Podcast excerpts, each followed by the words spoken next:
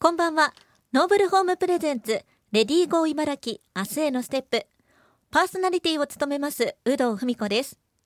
今日もお仕事子育てお疲れ様でした。もうすぐ梅雨時期ですね。憂鬱な気分になるこの時期。私はお気に入りの傘やレインブーツを見つけて気分を変えています。さて現代の女性は結婚や出産による働き方の変化仕事と家事の両立地域コミュニティとの関係性など女性を取り巻く環境は様々です。そこでこの番組では女性が生き生き働ける社会になるためにリスナーの皆さんの不安や悩み疑問などを専門家の意見を交えながら一緒に考えていきます。お仕事や家事の合間にほっと一息つきながら働く女性の未来について一緒に考えてみませんか？さて今回のテーマも前回に引き続き女性が働くことについて考えてです。今回も一般社団法人茨城県女性起業家支援ネットワーク代表理事松橋優子さんをお迎えしております。松橋さんよろしくお願いいたします。よろしくお願いいたします。松橋優子さん株式会社 MV サービス代表取締役。一般社団法人茨城県女性起業家支援ネットワーク代表理事を務めていらっしゃいます前回の放送では茨城で働く女性を取り巻く環境についてもお伺いしました。さあ今日は松橋さんの子育てのお話をお伺いしていこうかなと思うんですが、はい、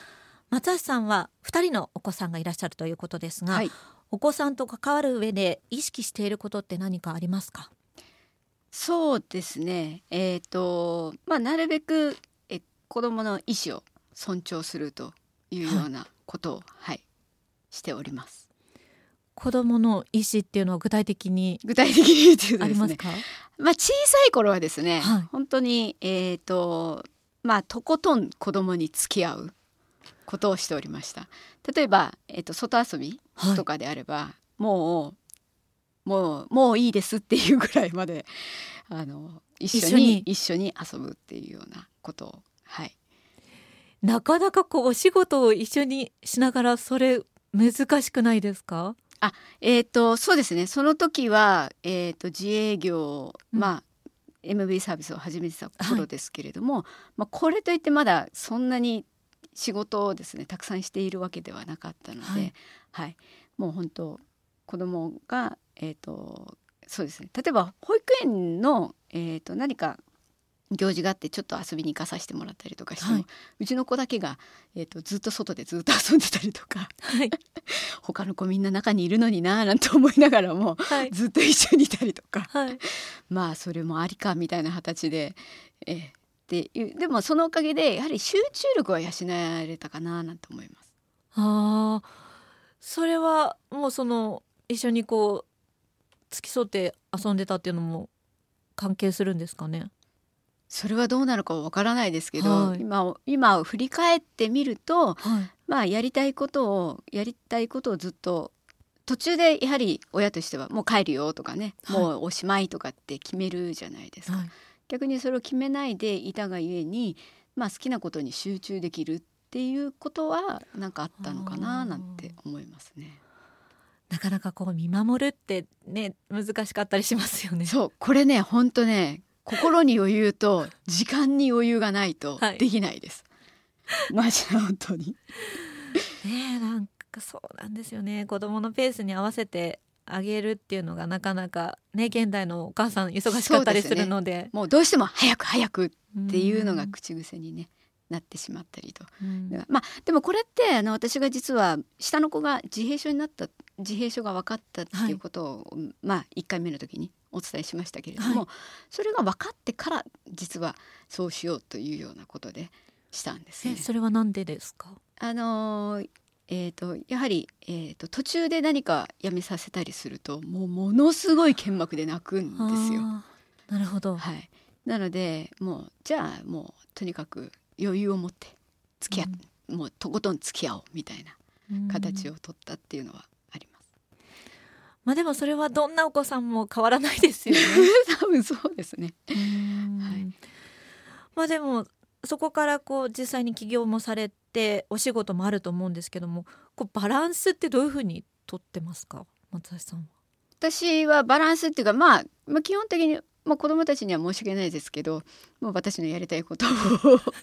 やりたいことをやるとい。うようなことはしてます。で子どもたちもあの自分がやりたいことがあればそれにおつ、うん、私もお付き合いするというようなことはしているので、うん、はい、なのでまあそれぞれやりたいことがそれぞれあるので例えば、えーと、今ですと息子は絵絵とか粘土作ったりとかするのでそれに一緒にお付き合いすると、お姉ちゃんはお琴をやっているので、はい、お琴をやるっていう時にはもうそれにお付き合いするっていうようなことをしているような形ですね。でも何よりもですね私よりも、実はうちの夫の方が子育てに関しては寄り添っているので本当はあの実はそうやっぱりあのものすごく家族が大好きで、はい、はい、なので、えー、本当あのなんですね。私より全然お母さんみたいな感じです。あなるほど、はい、パワーバランスがこううまくいってるというか、ねはい、まあでも確かにいろんなこう家族の形があっていいですもんね。はい、うん。松橋家はそんな風になってるっていうことなんですね。へえここでちょっとですねあの質問がリスナーさんから届いておりまして、はい、川島さんからいただいているんですけどもこれはお仕事のことについての質問だと思うんですがコロナ禍でたくさんの企業が経営に苦労されている中どのようなことを取り組んでいますかというふうに質問をいただいておりますがどうですかね？はい、ちょっと唐突ですが。そうですね、はい、あのもともとはリアルで、えーと、創業支援とかそういったことをしておりましたけれども、はい、今はもう本当にオンラインでオンライン講座オンラインで、えー、いる講座をしたりとか交流会をしたりとか、はい、そういったもので今はやっているというような形ですね。でたまにリアルであったりとか、はい、で、えグループを作って、えーと、お互いに応援し合ったりお、えーと、というようなものを作ったりとかしたりはしてます。サービスの形をこう時代に合わせて変えていくっていう。うね、はい、はいまあ、そこが一番ですかね。もう一番そうですねもうで日本ってテクノロジーがすごい遅れているので、とでもこの1年で本当に世の中がガラリと変わったと思います。うんまあ、なかなかその波に乗れないっていう会社の方も多かったりしますよね、うん、でも乗っていかないといけない時代にはもう突入しているって感じですね。はいということですので川島さんそんな感じでこう時代に合わせてサービスの内容も変えていくっていうのも大事ということなんですね。はいはい。まあ、本当にいろいろお話をお伺いしてきたんですけども松橋さんの中でこう明日も頑張ろうと思えるために何か工夫されていることってありますか？お仕事で。まあ明日も頑張ろうというかまあえっ、ー、と今日やりたいことをやり残さないような形ですかね。全部やる。まあ全部やるというか 自分がこれをやりたいと思ったことはやるやる。はい、でで私はですねできればあんまり予定を立てたくない人なので、はい、あんまりスケジュールを入れないようにしてるんですね。えー、急に人が来たりとか、はい、急に何かが、えーと、何かえっ、ー、となんか仕事が来たりとか何か、えー、あったりした時のためになるべく予定を入れないようにできるだけしてます。はあ。じゃあこうもうみっちりスケジュールを入れないで、余裕を持つようにしてるっていうことなんです、はいはい、みっちりスケジュールを入れるっていうのはもう本当あのしてないです。まあでもその余裕が明日へのこう頑張りにもつながってくるんですかね。そうですね。リフレッシュになるっていうか、逆にそのいろんな方と会う機会を作ることで、あすごいリフレッシュになるっていうか、いろんな見方が見えるじゃないですか。はい、自分はこういう価値観で見てるけれども、他の方の価値観はとかその視野はこんな感じで見えるんだっていうのが見れるのでそういった意味ではい。え松橋さんは何人くらいこう一日に人と会ってらっしゃるんですか？うんといやえっ、と最近はあの実際に会うというよりかはオンラインで会うことが、うん、えっ、と非常に多いので、はい、まあその時によって全然違いますけど、はい、ただやっぱり自分がその会いたいなと思う人とできるだけ会いたい簡単に結構会えるじゃないですか。今逆に。なのでそういった形でまあ明日誰々に会いたいなと思えばその方の何かないかなみたいな形で見たりとか、うんはい、そんな形でしております。会いたい人に会うっていうのも、はい、まあ一つのことということですね。ありがとうございます。